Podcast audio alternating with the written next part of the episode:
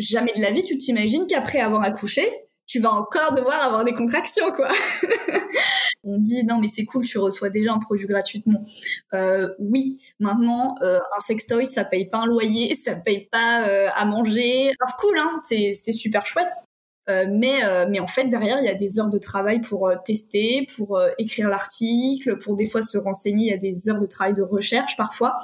donc déjà j'ai en fait déjà il y a eu un travail de me dire ce que je fais c'est un travail et ce que je fais ça mérite d'être payé en fait.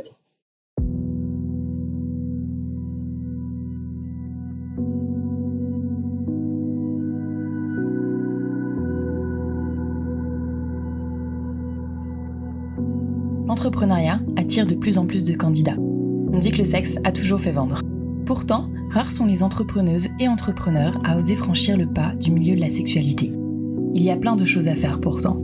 Éducation, nouveaux pornos, applications, contraception, sex toys et autres accessoires. Il y a même un mot dédié pour les startups mêlant technologie et sexualité, la sextech. Vous pouvez trouver beaucoup de podcasts très intéressants sur l'entrepreneuriat beaucoup de podcasts sur la sexualité sous toutes ses formes, mais qu'en est-il des deux ensemble? Les entrepreneuses et entrepreneurs dans la sexualité et le plaisir existent pourtant, mais ils peinent parfois encore à se faire voir et entendre. Il y a encore sûrement plein de place à prendre dans ce milieu, alors qu'attendez-vous si cela vous intéresse Parce que peu importe vos peurs, il faut oser, comme souvent, et là peut-être plus. Mais l'entrepreneur ou l'entrepreneuse qui crée et vend des sextoys, qui réalise tous vos fantasmes, vous éduque sur votre corps ou monte un club libertin, rencontre en fait des problèmes souvent similaires à celui ou celle qui crée la dernière application à la mode, un jeu vidéo ou encore un restaurant. On verra quand même les quelques différences qu'il peut avoir. Le marché de la sexualité et des plaisirs est vaste, il touche tout le monde de plein de manières différentes et c'est pour ça que c'est un marché très intéressant. Avec le podcast de Talk, je vous propose de vous inspirer des entrepreneuses et des entrepreneurs qui ont osé.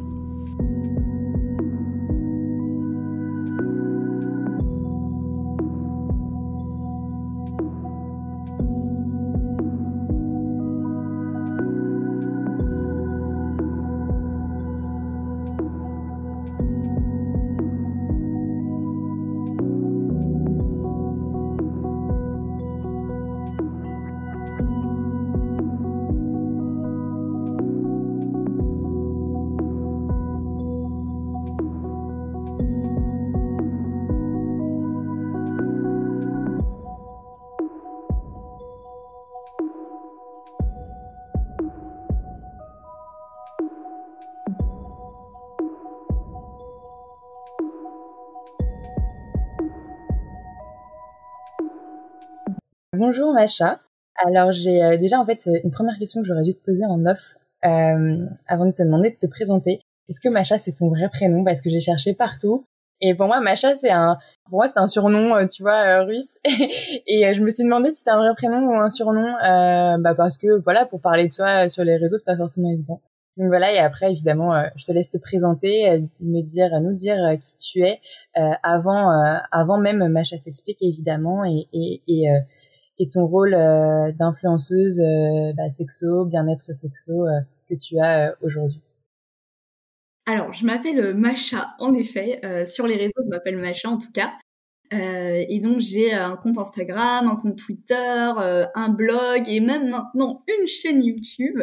dans laquelle je parle de sexo et je fais principalement, et à la base c'est vraiment ça mon but, faire de l'éducation sexuelle. Euh, et euh, donc du coup, euh, vraiment au début et même encore maintenant, hein, même si maintenant c'est mon travail et que je vais faire des partenariats avec des marques, j'ai à cœur vraiment de faire de l'éducation sexuelle, de donner des tips et des conseils utiles aux gens pour normaliser, détabouiser, décomplexer, surtout se sentir compris dans une dans une communauté. Donc ça c'est vraiment mon but initial et et j'espère y arriver quand même un peu. Euh, et à côté de, de Macha s'explique, dans la vie de tous les jours, euh, je m'appelle Mathilde. Donc, euh, donc tu, tu n'est pas mon vrai prénom. C'est alors mon compagnon en fait est originaire de Tchétchénie. Ok. C'est un petit pays euh, au sud euh, de la de la Russie. Et donc depuis qu'on se connaît en fait c'est lui qui m'appelle Macha. Donc donc ça euh, Macha, c'est un, un nom de l'amour, donc quoi de mieux? Euh, et en fait, à côté de Macha s'explique, j'étais étudiante en lettres modernes. Et en fait, là, je viens de terminer ma licence. Euh, haut les bras en ayant eu mon bébé euh, il y a euh, un an et demi. Donc, euh, j'ai accouché, je suis retournée en cours, j'ai passé mes partiels et, là, et après, j'ai validé ma, ma licence. Tout en ayant ma chasse explique à côté. et donc là, cette année, moi, j'ai décidé de d'arrêter mes études. J'ai voilà, j'ai ma licence. Je me dis c'est bon. Euh, je continue ma chasse explique parce que ça, c'est en fait c'est un projet qui prend énormément de temps et c'est mon travail. Et à côté, cette année, euh, j'écris deux livres. Ah oui, d'accord. Genre, il y en a, ils écrivent un livre et c'est déjà énorme. Moi, j'ai dit bon, allez, c'est parti, je vais écrire deux livres. donc j'ai deux contrats avec euh, deux maisons d'édition. Euh, euh, donc c'est des bouquins qui vont parler de, de maternité, de sexualité. Voilà, je peux pas en dire plus pour Bien le sûr. moment, mais euh, ça va être chouette. ok, d'accord. Donc euh, ça t'a pas suffi de, de, de cumuler euh, euh, la grossesse, l'accouchement, euh, la vie d'étudiante, donc les partiels et, et, et valider sa licence. Et le et l'ampleur que Macha s'explique a pris cette année, notamment, du coup, tu, tu vas nous expliquer. euh, je pense que ça avait déjà l'ampleur, mais ça a pris l'ampleur avec euh, le hashtag mon postpartum, c'est ça? Ouais. euh, et aussi chère poitrine. Euh, euh, donc ça t'a pas suffi. Euh, là, bon, t'as quand même arrêté la licence. Enfin, arrêté non, puisque tu l'as eu.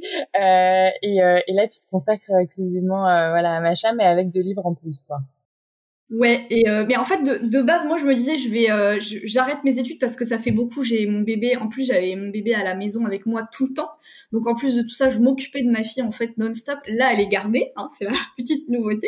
Et je me disais comme ça je vais euh, me reposer un peu cette année, euh, ma chasse s'explique uniquement. Et puis il y a les deux livres qui sont euh, arrivés et tout un tas de nouveaux projets aussi à côté avec euh, des nouveaux partenariats, des nouvelles collaborations, des nouvelles idées. Et moi de toute façon, je suis comme ça je suis en éruption tout le temps et je fais toujours euh, 50 trucs à la fois donc euh, c'est mon destin.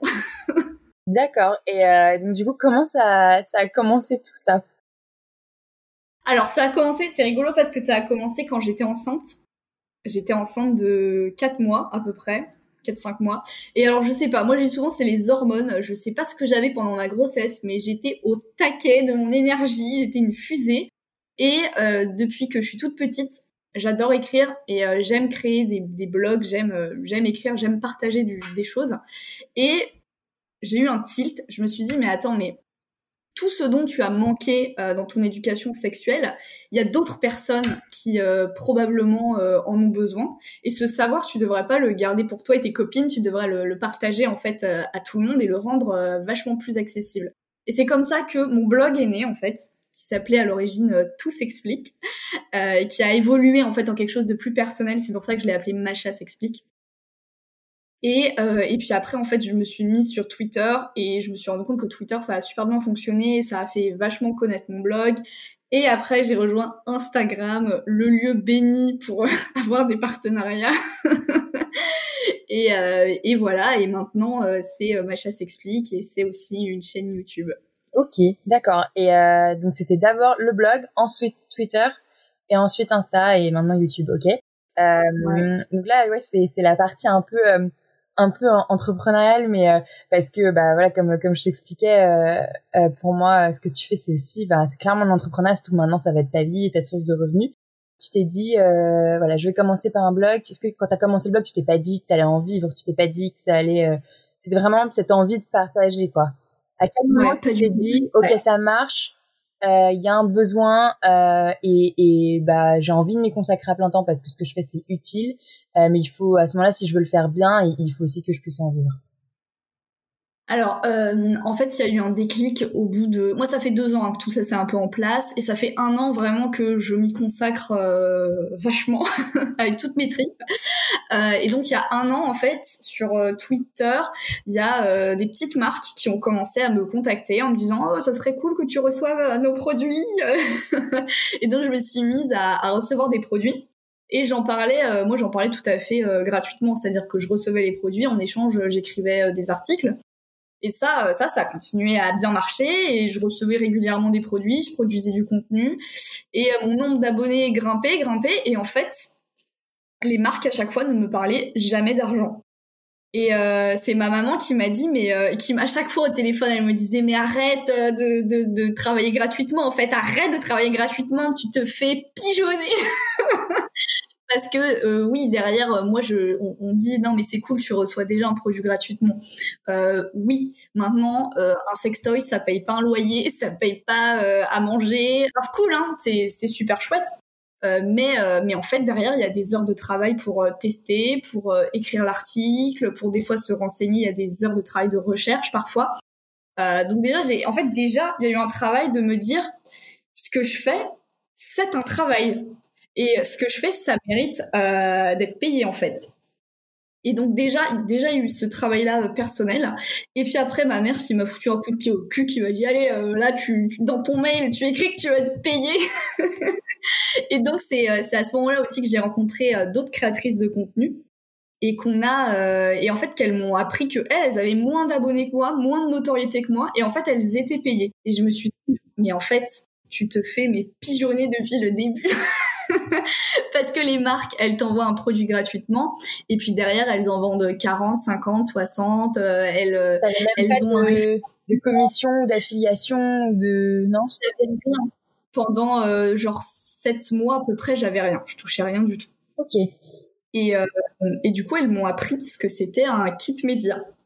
Et le kit média, c'est euh, pour ceux qui pour ceux et celles qui ne savent pas, c'est un peu ton ton CV euh, d'entrepreneuse en fait euh, où euh, t'affiches euh, bah, qui tu es, ce que tu fais, ce que tu proposes et à quel prix. Et ça en fait, ça m'a mais changé ma vie. Maintenant, j'écris mon petit mail, je mets mon kit média dedans et la question de l'argent est beaucoup plus fluide et et, et normaliser en fait. C'est normal que je t'envoie mon kit média et que je sois rémunérée pour euh, ce que je fais. C'était une question euh, qui, qui, te dérangeait un peu, qui te gênait euh, la question de l'argent ou pas? Ouais, ouais, ouais, parce que moi, euh, moi, j'ai, enfin, j'avais déjà travaillé, mais c'était jamais en tant que auto-entrepreneuse. C'était toujours des travails, des travaux, des jobs salariés. Euh, et, euh, et, et c'est difficile en fait parce que c'est ton travail que tu dois euh, faire, que, que tu dois vendre. Et tu, et tu dois dire aux gens payez-moi pour mon travail. Donc c'est une position, tu sais, je trouve ça difficile, surtout en France où la question de l'argent est quand même assez tabou, de dire en fait je mérite salaire et tu vas me payer ou sinon on travaillera pas ensemble quoi. Et, euh, ça, maintenant, j'ai appris à le faire et j'ai appris à négocier aussi. Donc, euh, c'est trop cool et c'est plus du tout un tabou maintenant pour moi l'argent. Euh. ok, d'accord. Ouais, bah oui, parce que, en même temps, t'as fait, t'étais en lettres, donc c'est pas du tout ce qu'on t'apprend, quoi. Enfin, pas du tout. Ouais, c'est clair que mes études rien à voir, quoi. ok, d'accord. Et, et donc, donc il y a eu tout ça. ça s'est, ça s'est fait ça s'est développé avec du coup euh, ça s'est vraiment fait un il y a eu vraiment un boom pardon avec mon postpartum ou ça avait déjà décollé avant parce que moi j'étais vraiment découvert euh, allez euh, cet été cet été tu vois Ouais, alors euh, ouais été ouais. Alors du coup, oui, tu m'as découvert euh, du coup bien après. Euh, mon postpartum c'était en février je crois, à peu près, janvier-février, quelque chose comme ça. Et donc là, il y a eu, oui, oui, il y a eu un focus un peu euh, sur, plus sur, bah, sur le mouvement, un peu sur ma personne parce que je suis passée quand même sur Combini et la vidéo euh, en totalisant euh, Facebook, Twitter, Insta, 2 millions de vues. Mais au final, ils ont jamais cité mon compte avant que j'aille leur faire coucou. Ça serait bien quand même de mettre mon compte, de mettre le lien vers mon compte. et du coup, j'ai pas eu tellement de, comment dire, de d'abonnés en fait de, de ma, ma, communauté a pas tellement grandi avec euh, ce médiatique là et euh, c'était un petit peu dommage parce que j'espérais que et j'étais pas la seule on était quatre derrière j'espérais que ma communauté grimpe et tout. Pas tellement même si ça a fait un petit coup de boost euh, sympa. Mais par contre ce que ça m'a ouvert et qui est complètement non négligeable c'est que il y a en fait les maisons d'édition qui m'ont contacté, elles m'ont contacté parce qu'elles m'ont vu à la télé, parce qu'elles m'ont vu dans les médias et du coup ça m'a ouvert des opportunités euh, professionnelles et même encore maintenant, tu vois, il y a des gens qui viennent me proposer des projets parce qu'ils savent que je suis l'une des co-créatrices du hashtag et donc euh, donc c'est plus de ce côté-là en fait que ça m'a ouvert des opportunités. Et euh, pareil pour ma chère poitrine en fait, chère poitrine pardon. Je connais même pas mon propre hashtag. ouais mais bon ça va, c'est la même idée j'imagine. Là, pour euh, pour expliquer, euh, pour repréciser peut-être pour les gens qui connaissaient pas, bah d'ailleurs euh, comme moi, peut-être parce que j'étais pas non plus la cible pour mon postpartum, mais en tout cas ma chère poitrine, je me sens un peu concernée pour l'instant en tout cas. Mais mon postpartum, c'était du coup pour expliquer bah, tout ce qu'on vit pendant, mais surtout après, du coup, sa grossesse. Euh, de manière médicale, mais aussi dans sa vie, dans sa dans sa relation, dans son couple, même dans sa famille, j'imagine, et qu'on ne dit pas. j'ai vraiment découvert ces histoires. En même temps, ça me paraît logique, mais j'ai vraiment découvert ces histoires de, de, de couches post grossesse euh, à la fois ça m'a fait flipper, à la fois je me suis dit bah oui mais bon normal et et, euh, et, je suis contente de le savoir. Je dis c'est pas pour autant que, que j'aurai pas d'enfant, au contraire, c'est c'est pas ça qui est censé te te, te dégoûter, mais euh, mais mais c'est c'est trop bien de pouvoir savoir ce genre de choses. Est-ce qu'il y avait d'autres gens qui essaient d'en parler avant ou pas? Enfin il y en avait, mais pourquoi ça pourquoi ça prend pas quoi? Ouais, il y en avait. Alors pourquoi pourquoi en fait le hashtag il a fait autant de bruit? Euh, parce que déjà, en fait, ce qu'il faut savoir, c'est que actuellement, euh, quand tu es enceinte, dans ton parcours de grossesse, on ne te prépare pas au postpartum. On te prépare à accoucher. Et euh, on te prépare même, il y a des modules qui sont vachement bien faits maintenant, c'est-à-dire que si tu es suivi par une sage-femme libérale, tu peux bénéficier par exemple d'une préparation à la naissance, euh, remboursée entièrement par la sécurité sociale. Voilà, on, on est quand même, moi j'ai trouvé que maintenant on est quand même assez bien encadré pour, euh, enfin accompagné plutôt euh, pour la naissance.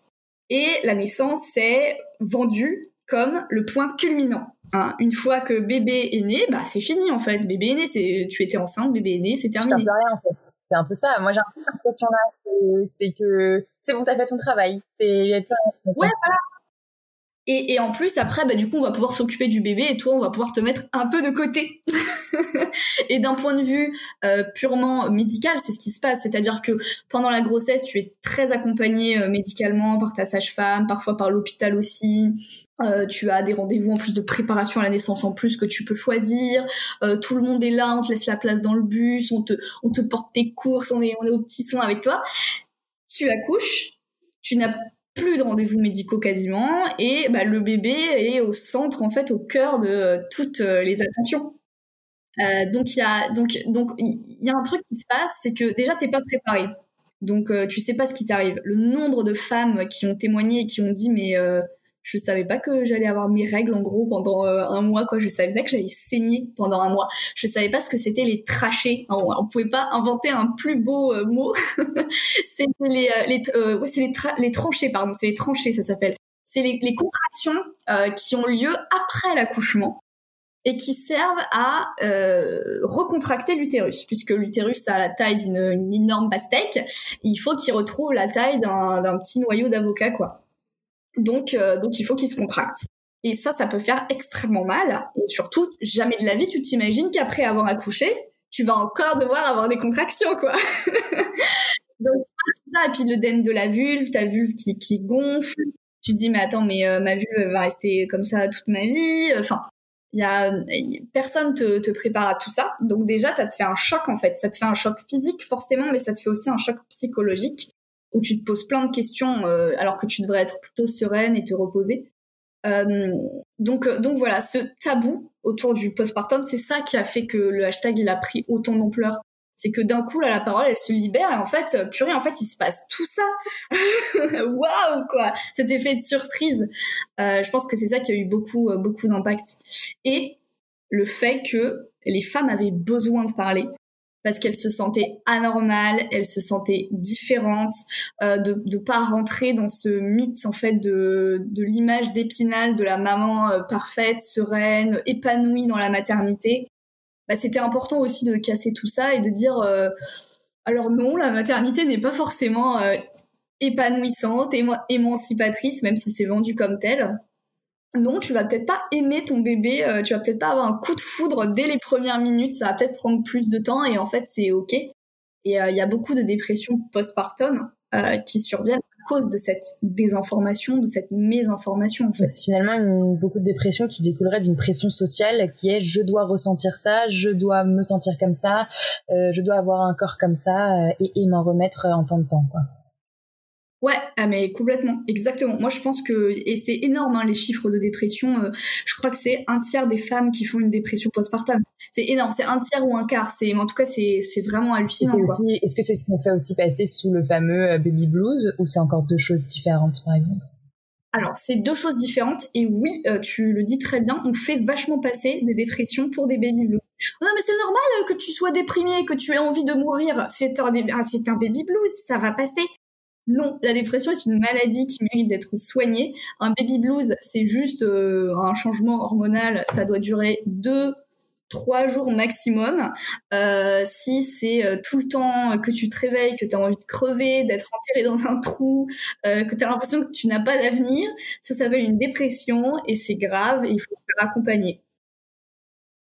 Et, et donc du coup, ce sujet-là, il a touché voilà des mamans. Toi, tu une jeune maman. Alors je sais pas si je peux dire très jeune maman. Enfin en tout cas pour moi, ça me paraît très jeune, mais mais mais mais pour d'autres non et pour toi non parce que si j'ai bien compris, ça faisait longtemps que t'avais un, enfin t'avais un désir d'enfant et euh, et en fait quand t'as commencé ma chaise s'explique euh, ou tout s'explique du coup, tu tu tu t'adressais à qui? Et est-ce que euh, cette cible elle a changé aussi avec mon postpartum, le fait que tu deviennes maman, est-ce que c'était euh, important pour toi de changer de cible ou si c'est fait naturellement, euh, voilà.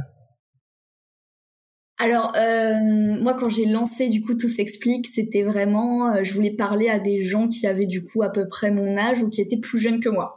Dans l'idée, c'était ça, quoi, faire de la sex education pour des, pour des adolescents, pour des jeunes adultes et tout. Et euh, j'ai vachement évolué là-dessus, parce que déjà, je me suis rendu compte que c'était un peu bête de penser comme ça. Parce que à 65 ans, tu peux avoir besoin de la même éducation sexuelle qu'à 15 ans. En fait, il faut pas. moi, je pense qu'il faut pas compartimenter l'éducation sexuelle pour les adolescents, pour les adultes. Non. Et je le vois bien dans ma communauté actuellement. Les interrogations des femmes de 45 ans, c'est sensiblement les mêmes interrogations euh, que les femmes de 18 ans. Elles n'ont pas du tout reçu d'éducation sexuelle non plus, en fait. Peu importe son âge, on n'en a pas reçu en général, si ce n'est moins. Euh, enfin, ça dépend des périodes ou, ou l'époque à laquelle on est allé à l'école, finalement. Mais c'est ça. En fait, on a, on, se dit c'était vraiment pire avant et tout. Maintenant, on est évolué. Euh, bah pas tellement en fait. Hein. Euh, et il y a plein d'autres injonctions et de, problématiques qui se sont ajoutées. Donc euh, moi, je, en tout cas, dans c'est biaisé parce que c'est tout à fait personnel c'est en fonction des femmes de ma communauté. Mais je je vois pas vraiment de réelle différence il y a quelques subtilités, mais globalement, c'est pas voilà. Et du coup, euh, du coup, donc j'ai vachement changé de point de vue là-dessus. Et puis après, euh, j'ai développé donc ma chasse explique, j'ai accouché, euh, je suis passée donc mon postpartum et tout. Et en fait, j'ai une image de de daronne.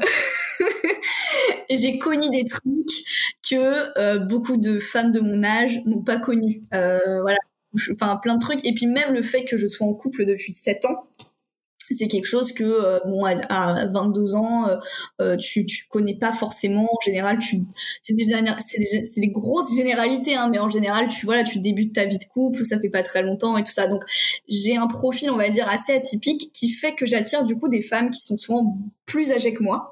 Donc j'ai une communauté qui va de plutôt 25 à 35 ans. La grosse partie de ma communauté elle est là. Et après sinon c'est 18-25 et, euh, et j'ai quand même une belle proportion de, de femmes, surtout. Hein. On est à 80%, on est des femmes, euh, de, de, femmes euh, de 40 à 60 ans euh, qui me suivent et qui m'envoient plein de messages, qui se redécouvrent sexuellement. Et je trouve ça trop, trop cool. Oh non, mais ça, c'est ça, c'est sur Instagram, du coup, c'est principalement des femmes ou c'est partout? Euh, C'est partout. Ouais. Twitter ou Insta, c'est ouais, c'est pareil. Mais à l'origine, enfin, si j'ai bien compris, tu voulais aussi t'adresser à tout le monde? Euh, puisque enfin j'ai l'impression que toi comme moi l'éducation sexuelle c'est pour tout le monde. Mais enfin voilà peu importe son, genre peu importe son âge son orientation sexuelle euh, ses, envies ses pratiques euh, on, doit s'éduquer là-dessus. Et, est-ce que tu as, envie d'essayer de t'adresser plus euh, aux, hommes aux garçons aux adolescents ou bah finalement peut-être que pour l'instant c'est plus simple et plus efficace de s'adresser aux femmes parce qu'elles vont être peut-être prescriptrices derrière auprès de leur entourage plutôt masculin? Alors c'est une question qui est très compliquée parce que euh, il y a cette question déjà de la charge mentale, c'est-à-dire que oui on éduque les femmes, mais en fait on devrait surtout éduquer les garçons, mais en même temps il faut aussi éduquer les femmes parce qu'on a besoin de récupérer le savoir, le pouvoir sur nos corps. Euh, donc moi en fait je dirais il faut pas, je, enfin en tout cas j'essaye de ne pas oublier que euh, je suis Macha, je suis toute seule derrière ce compte. Je suis une femme cisgenre. Je suis blanche. Je suis valide. Et euh, la façon dont je vais parler d'éducation sexuelle va être façonnée par la façon euh, dont je perçois le monde et dont j'ai évolué dans le monde. donc par exemple, parler de sexualité quand on est en situation de handicap, ça va être moins évident pour moi parce que je n'ai pas l'expérience, je n'ai pas la sensibilité, je n'ai pas le vécu. et donc tout ça c'est biaisé par le, prisme en fait de, de, de, de mon vécu. Euh, même si j'essaye au maximum d'ouvrir tout ça et en fait quand je maîtrise pas un sujet enfin c'est même pas que je maîtrise pas mais c'est que quand je ne vis pas personnellement quelque chose j'essaye de faire euh, intervenir d'autres personnes euh, de donner la parole à d'autres personnes donc soit sous forme de témoignages et j'aimerais bien aussi faire intervenir des professionnels mais ça on va se calmer je le ferai quand j'aurai plus de temps des professionnels de santé des sexologues voilà ou des ou des chercheurs des chercheuses euh, des voilà toutes voilà des gens qui qui ont vraiment travaillé ces questions euh, pour apporter euh, pas seulement un point de vue euh, subjectif et parce que les témoignages c'est très cool pour le pouvoir que ça a de, de fédérer les gens de se rendre compte qu'on n'est pas tout seul toute seule mais c'est bien aussi d'avoir des informations théoriques de mêler les deux quoi. Ok d'accord. Donc pour l'instant Ouais, c'est principalement les femmes parce que ça paraît plus logique et, plus légitime. Euh, mais en soi, t'es aussi en, en, couple, voilà, avec un homme en couple hétéro. Euh, donc, euh, j'imagine que vous communiquez beaucoup puisque maintenant ça fait quand même partie de ta vie. Euh, donc, euh, donc, du coup, euh, ouais, s'adresser aux gars, enfin aux hommes, ça te paraît quand même compliqué ou illégitime? Moi, je pense pas que. Alors, en fait, je pense pas que mon contenu ne s'adresse pas aux hommes mais il n'est pas non plus, on va dire, euh, marketé pour les hommes. Voilà. Euh, mais ça, enfin, les hommes qui me suivent, il y a quand même 20% de mecs qui me suivent et c'est assez euh, conséquent, je trouve, sur une communauté de 22 000 abonnés sur 20 000, je sais plus, sur Instagram. Ça fait quand même une, une belle portion de, de mecs et et souvent c'est des mecs en fait qui ont déjà un peu, qui ont déjà un petit peu travailler la question, qui se sont dit que c'est pas parce que je parle de euh, vulve que ça ne te concerne pas toi en tant que mec euh, cisgenre. Euh, si tu relationnes avec des femmes cisgenres, en fait, bah, ça te concerne. Du, du, coup, je touche quand même un public masculin qui est un petit peu éduqué sur ces questions. Ou, et ça, moi j'adore, qui s'éduque au fur et à mesure avec mon compte. Mais vraiment, c'est-à-dire qui arrive et il y a une belle proportion de mecs comme ça qui m'envoient des messages et qui me disent je suis arrivé sur ton compte, j'étais pas trop fan, genre euh, je comprenais pas trop et tout ça, mais pourtant tu vois, ils sont restés ouais. parce qu'ils sentaient qu'il y avait quelque chose en fait à choper. Et euh, et maintenant j'arrive à donner des orgasmes à ma femme. en fait c'est merveilleux, moi j'adore.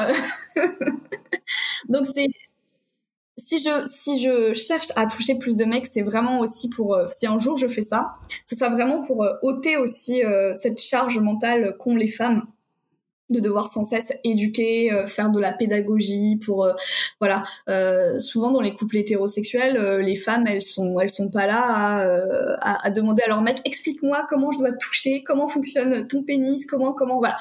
On apprend en fait intuitivement, on se renseigne par nous-mêmes et tout ça, donc c'est une charge mentale qui est qui est énorme et j'aimerais pouvoir la réduire un peu, mais bon. Euh... Bien sûr, tu peux pas tout faire tout seul, mais euh, mais bon, c'est déjà énorme ce que tu fais. Et, euh, et ouais, du coup là, on touche un peu à la question du coup de la légitimité. Et tout à l'heure, on a parlé vite fait de, de, de ton, ton, changement de du nom du blog euh, pour le personnaliser et du coup le, que tu l'incarnes plus, que tu personnifies et que du coup tu parles de toi. Euh, ce qui a du coup bien marché parce qu'en plus bah voilà on, on, on s'identifie plus on a envie de plus partager on parle à une personne humaine euh, mais euh, est-ce que, enfin, tu t'es quand même demandé, euh, est-ce que je prends des risques? Est-ce que j'ai vraiment envie de le faire? Souvent, je posais cette question-là au début du, du podcast euh, et puis j'ai arrêté parce que c'était beaucoup des entrepreneurs euh, dans le sens classique du terme. Euh, genre genre start-up, genre chef d'entreprise et et, et du coup il ou elle me disait bah non moi je parle de sexualité en général. Je, je lis énormément sur le sujet j'informe sur le sujet mais j'ai pas forcément envie de parler de ma vie personnelle. Toi tu le fais beaucoup parce que c'est aussi un peu le jeu surtout d'Instagram. Euh, mais euh, mais voilà est-ce qu'il y a des moments où tu as, eu des doutes en te disant mais mais est-ce que j'ai envie d'étaler ma vie privée comme ça surtout pour ma fille par exemple maintenant? Enfin euh, est-ce qu'on te l'a aussi reproché en termes de légitimité? Mais t'es qui euh, voilà pour faire ça? Voilà. Est-ce que tu peux m'en dire alors pour, pour la question de la légitimité, euh, j'ai envie de dire deux choses. Donc déjà, comme je m'exprime d'un point de vue personnel, bah j'assume en fait c'est un discours qui est biaisé qui est personnel euh, tu prends les trucs que t'as envie de prendre euh, tu balances ce que t'as pas envie de prendre euh, voilà j'ai pas de vérité universelle ni générale et et, et c'est comme ça que je m'en sors après, je suis en train de me former aussi là cette année. Je vais je vais me former pour être officiellement coach en sexologie. Attention. Ok, trop bien. tu fais ça où juste? Alors du coup, je vais me former en Belgique grâce à Amal, compte Inside Women. Trop bien je vais rejoindre euh, sa plateforme à elle de coaching euh, et je vais travailler avec elle bientôt. Euh, donc voilà, donc la question de la légitimité se posera moins, mais c'est vrai que c'est pas du tout quelque chose qu'on me pose comme question. On a, pour le moment, je crois pas qu'on ait déjà vraiment questionné ma légitimité en mode mais t'es qui toi? Parce que je pense que c'est personnel ce que je dis. C'est personnel, c'est biaisé, c'est mon point de vue, euh, c'est voilà. Et après, je me documente énormément. Donc quand je dis quelque chose, je sais que c'est sourcé, je sais qu'il y a les, les, piliers derrière. Donc tu peux euh, tu peux me dire tout ce que tu veux, moi je te sors les sources et, et voilà, en fait c'est réglé. voilà, que tu veux me faire chier quoi, et t'es un troll des internets et euh, aux oubliettes. et donc après pour le, le côté, euh, est-ce que j'ai regretté déjà de parler de de moi, de mon vécu? Non. Alors j'ai jamais regretté. Je et ah, alors je comprends même pas vraiment moi-même comment j'ai cette aisance des fois pour euh, raconter ma vie comme ça sur des trucs qui sont euh, tellement euh, personnels. Quand même la vidéo Combini, elle a été vue 2 millions de fois et j'ai quand même dit devant la France entière que j'avais une vulve en chou-fleur quoi. et j'assume totalement et j'ai tellement pas honte de ça et je suis tellement à l'aise avec ça en fait. Et et je pense que c'est hum, c'est thérapeutique en fait, tu vois, de dire ça devant tout le monde et euh, ça me ça m'exorcise quelque part, tu vois, c'est normal. C'est bon, arrêtez.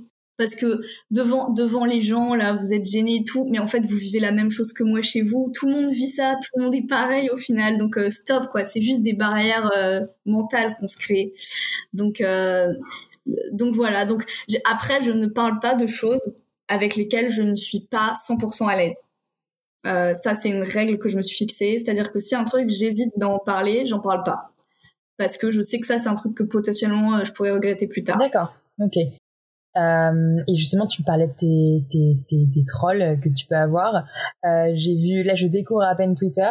Enfin, j'ai découvert Instagram cette année. je découvre Twitter. Euh, et, euh, et, du coup, je te suis et, et, euh, et puis même d'autres comptes où je vois bien que très vite, et j'avais cette image-là de Twitter, c'est pour ça que ça me faisait peur, que c'était là aussi pour, pour, pour la critique facile, encore plus que sur les autres réseaux sociaux. En plus, le les médias et tout. donc les trolls, j'ai l'impression qu'il y en a encore plus. La question que je pose tout le temps, voilà, c'est est-ce qu'il y a des, des, critiques, des combats, des obstacles que tu as pu rencontrer? De par ta famille, ton entourage, mais aussi les gens complètement lambda euh, extérieur. Euh, ça, c'est un, c'est un vrai problème dans ton quotidien, pas dans ton quotidien, mais récurrent ou pas, les trois? Ouais, comme ça pourrait être un vrai problème dans mon quotidien parce que euh, Twitter c'est un réseau social et je m'en rends compte en fait en étant maintenant vachement plus sur Instagram que Twitter, mais c'est tellement toxique, mais c'est vraiment horrible en fait. Enfin, dès que je poste quelque chose, les gens en fait, alors c'est peut-être aussi le, il y a, y a, la plateforme aussi qui est en cause, il y a peu de modération, il y a le nombre de caractères réduits qui t'oblige à aller à l'essentiel et du coup à tu ne tu ne modalises pas forcément du coup ton propos. Euh, et à chaque fois je me prends des, euh, des trucs, mais euh, des, fois on m'insulte, ça sort de, de, nulle part quoi en fait. Donc euh, là en ce moment je t'avoue que j'ai un peu de mal avec Twitter. du coup j'y suis beaucoup moins parce que en fait, je, sature un peu de, de ces gens qui sortent de nulle part et qui disent euh, non, c'est pas comme ça, c'est comme ça, euh, ta gueule, euh, enfin, des trucs, voilà. Surtout que sur Twitter, Twitter, ça m'a vachement élevé, tu vois, en termes de féminisme et tout. J'ai découvert plein de choses géniales et ça m'a porté énormément. mais du coup, j'ai appris la sororité en partie grâce à Twitter en découvrant des mouvements féministes et tout ça. Mais j'ai aussi appris que je ne pouvais pas être d'accord avec tous les courants du féminisme et qu'il y aurait des femmes et, et, pour moi, les femmes, c'est mes sœurs et tout, donc euh, je, je l'ai pris vraiment comme un, comme un, coup de poignard euh, qui me ferait du mal ou qui chercherait à me nuire et à me harceler en fait. Et donc je sais qu'il y a euh, des, des, groupes sur Twitter de, de, de, de, femmes qui se revendiquent comme féministes, qui n'hésitent pas à me descendre parce que pour elles, je fais le jeu du patriarcat. Euh, je fais, je, je, devrais en fait déconstruire l'hétéronormativité complètement et inciter les femmes à être lesbiennes pour être de vraies féministes. Tu parles aussi de certaines féministes abolitionnistes, qu'on appelle abolitionnistes, du coup? Ouais, Ouais, ouais, de féministes abolitionnistes qui sont pas d'accord avec moi non plus, euh, féministes TERF qui veulent exclure euh, euh les femmes trans euh, transgenres de nos luttes. Euh, voilà, tous ces courants-là, moi je suis pas d'accord avec. Et, et alors les, les, courants abolitionnistes et, et TERF, ça va. Genre j'ai pas trop de lien avec elle et tout. Mais par contre, il y a certaines, il y a certains groupes, pas toutes hein, bien sûr, mais de lesbiennes matérialistes qui me tombent dessus à chaque fois. Mais lesbiennes matérialistes, je t'avoue, j'ai pas la, j'ai pas la référence. Alors moi, je n'ai pas tout, je connais pas les courants théoriques dans le détail. Et c'est celles qui vont, par exemple, me reprocher que je, je suis dans l'hétéronormativité. Ok. Alors que moi-même bisexuelle euh, et que euh, bah, que je sais ce que c'est euh, de d'être avec une fille dans la rue et euh, tu vois les gens ils ont des regards bizarres ils t'insultent et tout. Enfin mais je suis pas je en étant lesbienne je suis lesbophobe parce que euh, je devrais euh, enfin je devrais sortir qu'avec euh, des femmes et pas trahir les femmes pour les hommes. Enfin c'est moi franchement je n'en peux plus. Ah ouais non mais ouais, c'est vraiment compliqué et c'est pour ça que moi aussi parfois j'ai du mal j'ai peur des réseaux et de m'exprimer puis après je me dis on s'en fout mais mais mais c'est ça qui fait peur et et en fait est-ce que parfois tu fais des pauses du coup de de de, de réseau pour bah, pour que ce soit sain quoi en fait pour te sentir mieux? Ouais, ouais, ouais. De Twitter, oui, oui. Parce que, en fait, je fais des posts quand je me rends compte que j'ai plus peur de parler parce que j'ai peur que des, des féministes ou des, ou des femmes du même bord politique que moi me taclent ou se mettent à me harceler, plus que j'ai peur euh, des vieux trolls ou des masculinistes, quoi. J'ai jamais eu peur trolls, en fait. Euh, moi, j'ai peur de deux choses. J'ai peur euh, de dire une connerie, voilà, de dire une grosse connerie, de me foirer lamentablement, mais comme tout le monde. Et j'ai peur maintenant euh, que ma parole ne soit pas assez pure, ne soit pas assez conscientisée, ne soit pas assez féministe euh, pour les pas autres. et ça... pas assez, euh... ouais, pas assez réfléchi sur la théorie, parfois féministe. Alors est-ce que tu n'en as pas forcément besoin? Parfois tu peux juste parler euh, sur ce que tu penses et ce que tu vis, quoi. Ouais.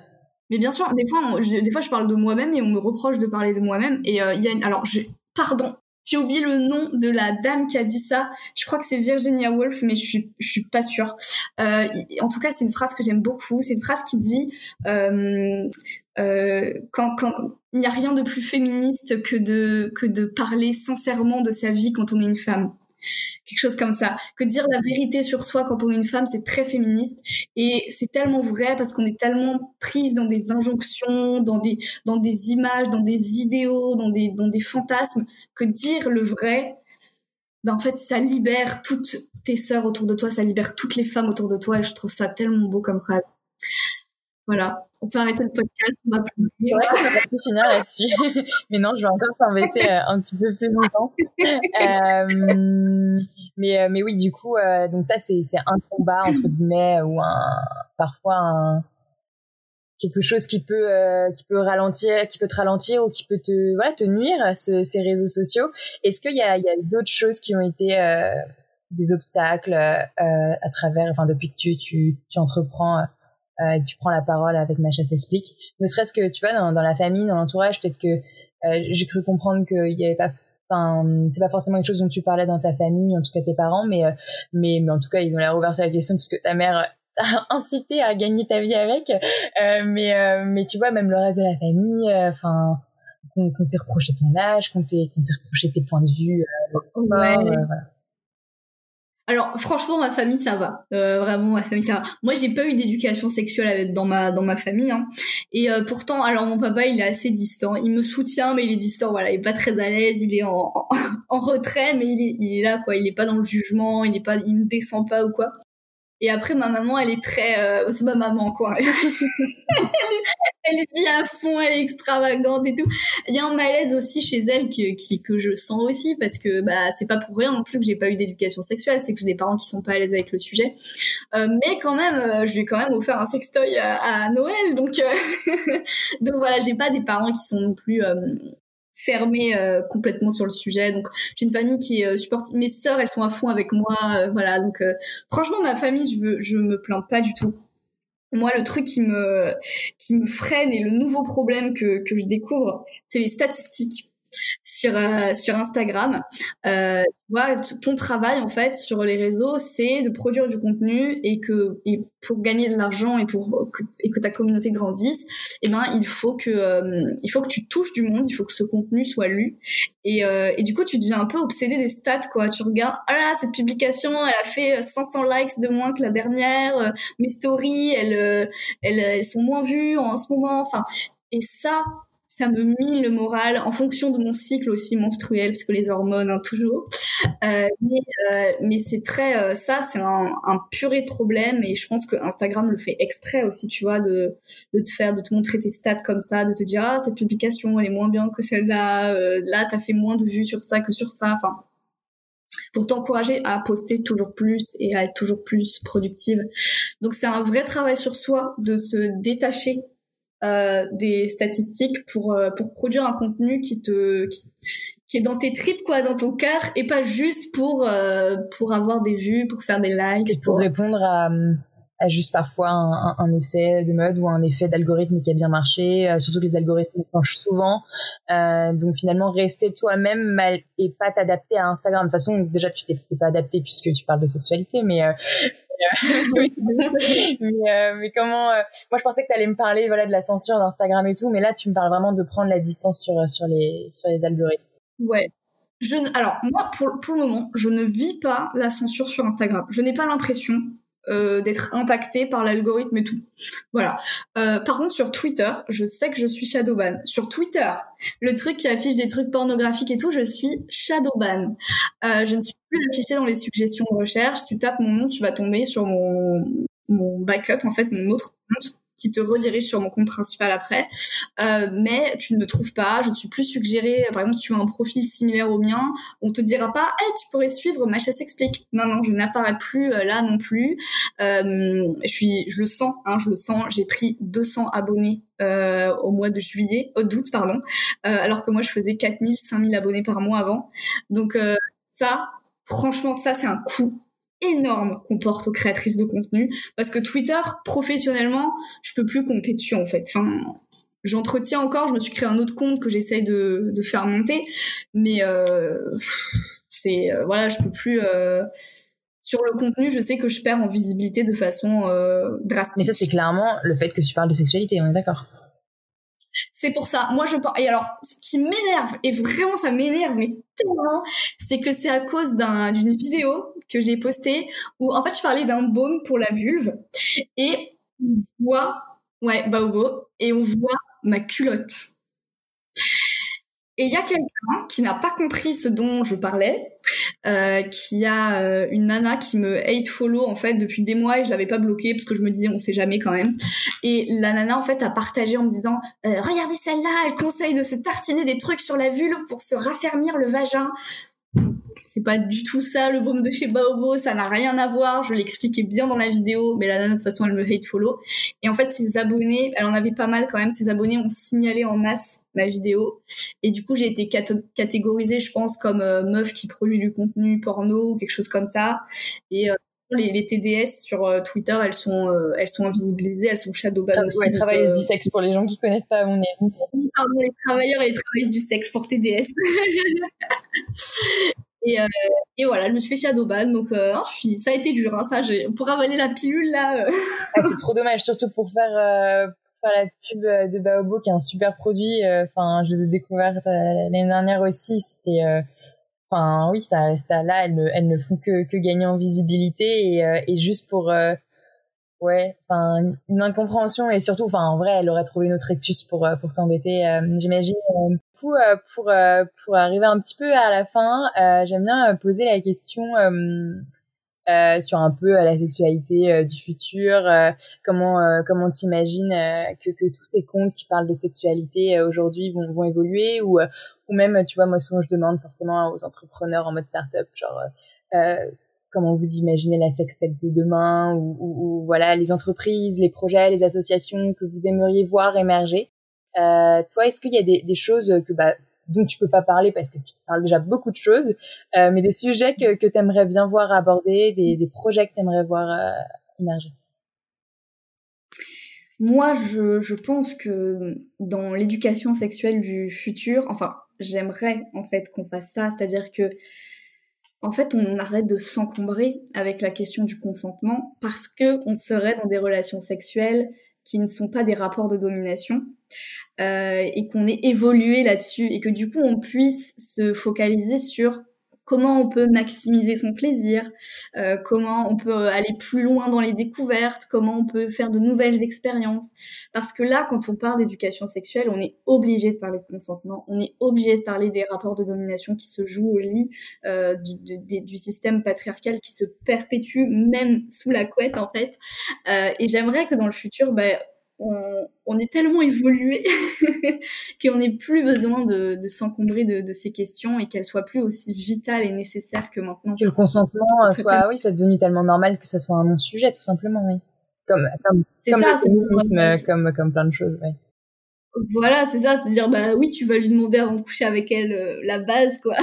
ok. Et, euh, et ça, euh, du coup, enfin, Évidemment, ça passe par l'éducation sexuelle. Euh, J'imagine que sur Instagram, sur les réseaux, il y a quand même plein de mineurs qui doivent te suivre, des, jeunes, des adolescents et tout, même si t'as pas forcément le droit normalement de t'adresser à eux, etc. Euh, Est-ce que euh, tu aimerais euh, euh, pouvoir les toucher et leur parler plus officiellement, aller plus tard vraiment du côté de l'éducation sexuelle dans le sens premier qu'on y porte, c'est-à-dire euh, auprès des mineurs à l'école, à travers soit t'engager dans une association, soit en créer une, soit euh, euh je sais pas, euh, enfin voilà, pouvoir pouvoir y toucher quoi, ou toucher à la politique. Ou, Alors c'est marrant parce que du coup c'était un peu mon objectif initial. Et en fait, je crois que c'est pas trop pour moi. Euh, déjà, je me rends compte qu'il y a très très très très peu de mineurs qui me ah suivent. Ouais, ok. Euh, ouais, j'ai vraiment, comme je t'ai dit, en fait, ma communauté c'est 25, 30, 35 ans. C'est des femmes en fait qui me suivent, qui sont dans, la vie active, qui sont voilà, qui ont, qui sont, c'est plus des adolescentes qui me suivent. Donc euh, non, moi je pense plutôt que que vraiment euh, l'idée de, alors faire des cours d'éducation sexuelle, trop bien, trop chouette. Mais j'aimerais euh, vraiment que en fait ait euh, une, mixité, tu vois, qui est pas juste euh, des, adolescentes euh, avec moi, qui est aussi des femmes plus âgées. ça pourrait être juste entre femmes, tu vois, mais avec des âges différents, des parcours de vie différents. Et ça, je trouve ça hyper hyper enrichissant. C'est quelque chose que j'ai appris en m'engageant dans, dans, des associations féministes où ben, moi j'avais 19 ans et les femmes qui m'entouraient 60. Donc c'est hyper c'est hyper enrichissant et je pense qu'il faut recréer cette euh, transmission d'expérience, cette transmission des savoirs euh, féminins, euh, c'est tellement, moi je trouve ça essentiel. D'accord, ok. Et, et du coup, les projets pour pour pour Macha s'explique, c'est deux livres cette année. Est-ce que tu parfois t'imagines plus loin ou, ou, déjà c'est trop de choses à penser et on reste sur l'année à venir? Moi, moi j'ai plein de projets. Alors, bon, déjà cette année, c'est sûr, il y a deux livres qui vont sortir en, enfin, en 2021 du coup. Euh, il y a, euh, je vais être coach sexo, je vais être donc conseillère en sex toys pour la plateforme euh, Inside You euh, avant la fin de l'année 2020 normalement. Donc, vous pourrez bénéficier de conseils personnalisés pour choisir vos sex toys. Euh, et puis ensuite, je vais devenir coach en sexualité. Donc là, je vais accompagner des personnes ou des couples. Donc ça, ça sera en 2021. Et, euh, et moi, et, après, il y a la sortie aussi cette année de mon e-book. C'est un carnet de self-exploration, euh, vraiment pour euh, pour un petit carnet avec des exercices pratiques, vraiment pour s'explorer, pour pour s'explorer. C'est très bien dit comme Exactement, ça. Ouais. et puis et puis moi, alors moi, mon grand rêve là en ce moment, qui me travaille vachement dans le futur, donc dans deux ans plus tôt, hein, euh, ce serait vraiment de lancer ma marque de, de sex toys, de produits, euh, vraiment euh, comme moi j'ai envie que ce soit. Et, euh, et ça, ce serait mon, grand rêve du futur. tu t'orientes quand même pas mal euh, sex toys, un peu quand même coaching, conseil, mais aussi pas mal, pas mal dans quand même dans le conseil sex toys, quoi. Ouais, ouais, ouais. C'est marrant parce que de base, c'était de l'éducation sexuelle et puis ça évolue et je me laisse porter et puis on verra bien où, ça me. C'est une manière de faire l'éducation sexuelle de toute façon. Euh, donc, euh, ouais, ok, trop bien. Euh, je suis bête, je vais finir par cette question, mais c'est pas grave. Euh, je voulais te demander euh, là où les questions qu'on te pose trop souvent et dont, dont t'as marre, donc tu en as marre, pardon, et que je t'ai peut-être déjà posé, mais mais tu, tu peux, enfin tu peux me dire. les questions qu'on me pose et dont j'ai dont et, enfin voilà. Euh, alors, je suis fatiguée des fois, je bug. Hein. alors, euh, les questions qui m'énervent. Euh, alors, par exemple, la question qui m'énerve et qui revient souvent, c'est est-ce que ton enfant s'était voulu Ah oui. Et ça, c'est une question qui me qui m'énerve parce que on ne la poserait pas si je n'avais pas euh, 22 ans, 21 ans avant, 20 ans avant quoi. Donc euh, donc c'est une question à laquelle pour le moment j'ai choisi de ne pas répondre publiquement parce que je la trouve euh, déplacée et, euh, et surtout pas respectueux vis-à-vis de ma fille aussi. En plus, est-ce que c'était voulu? Du coup, je vais je vais je pourrais te dire non, c'était pas voulu. Et vis-à-vis de ma fille, c'est un peu dégueu, je trouve, voilà. Donc, c'est une question que je trouve déplacée. Alors, cette question, elle m'énerve. Euh, là, on y va. Hein. Il y a une autre question qui m'énerve, qui vient de la part euh, d'hommes qui me disent euh, ma femme ne veut pas faire ça, comment je peux la convaincre? Ouais. Et ça, c'est un truc qui me met mais hors de moi. Mais comment ça, tu vas la convaincre? Il n'y a même pas à la convaincre. Elle te dit qu'elle aime pas. Il y a une raison. Alors ça, arrêtez de me poser cette question. Je vous jure, je vais vous insulter de tous les noms si vous venez me poser cette question. Et après, la troisième question qui m'énerve, mais dans le sens euh, positif, on va dire, c'est-à-dire que j'ai rien contre les personnes qui me posent ces questions. C'est juste que je me dis, on a un purée de problèmes de société pour que autant de femmes me posent cette question. C'est, je souffre pendant mes rapports sexuels. Comment, comment je fais? J'ai mal pendant la pénétration. Mais purée, on vit dans un système qui nous qui banalise la pénétration comme étant le truc ultime, comme si c'était quelque chose de facile et de naturel en plus, alors que pas du tout.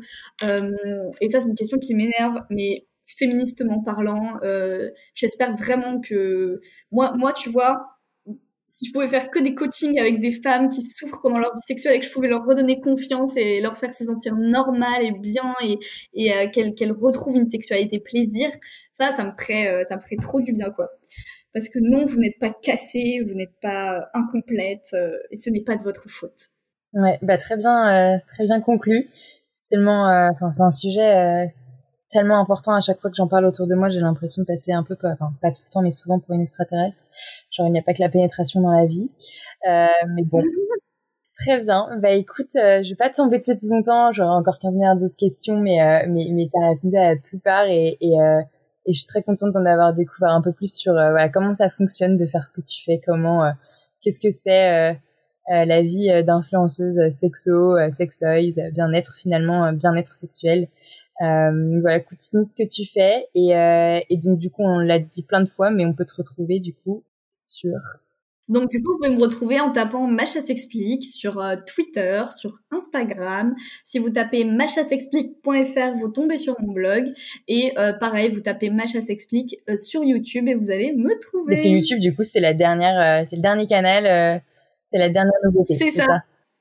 C'est la, la, petite nouveauté là, j'ai 1000 abonnés je crois dessus donc c'est assez récent. Ok, trop trop bien. Ouais, tu vois typiquement ça j'ai oublié, mais c'est pas grave, on va voir ce que tu vas en faire. Super, bah écoute, euh, merci beaucoup et puis, euh, et puis à bientôt j'espère. Eh ben oui, à bientôt.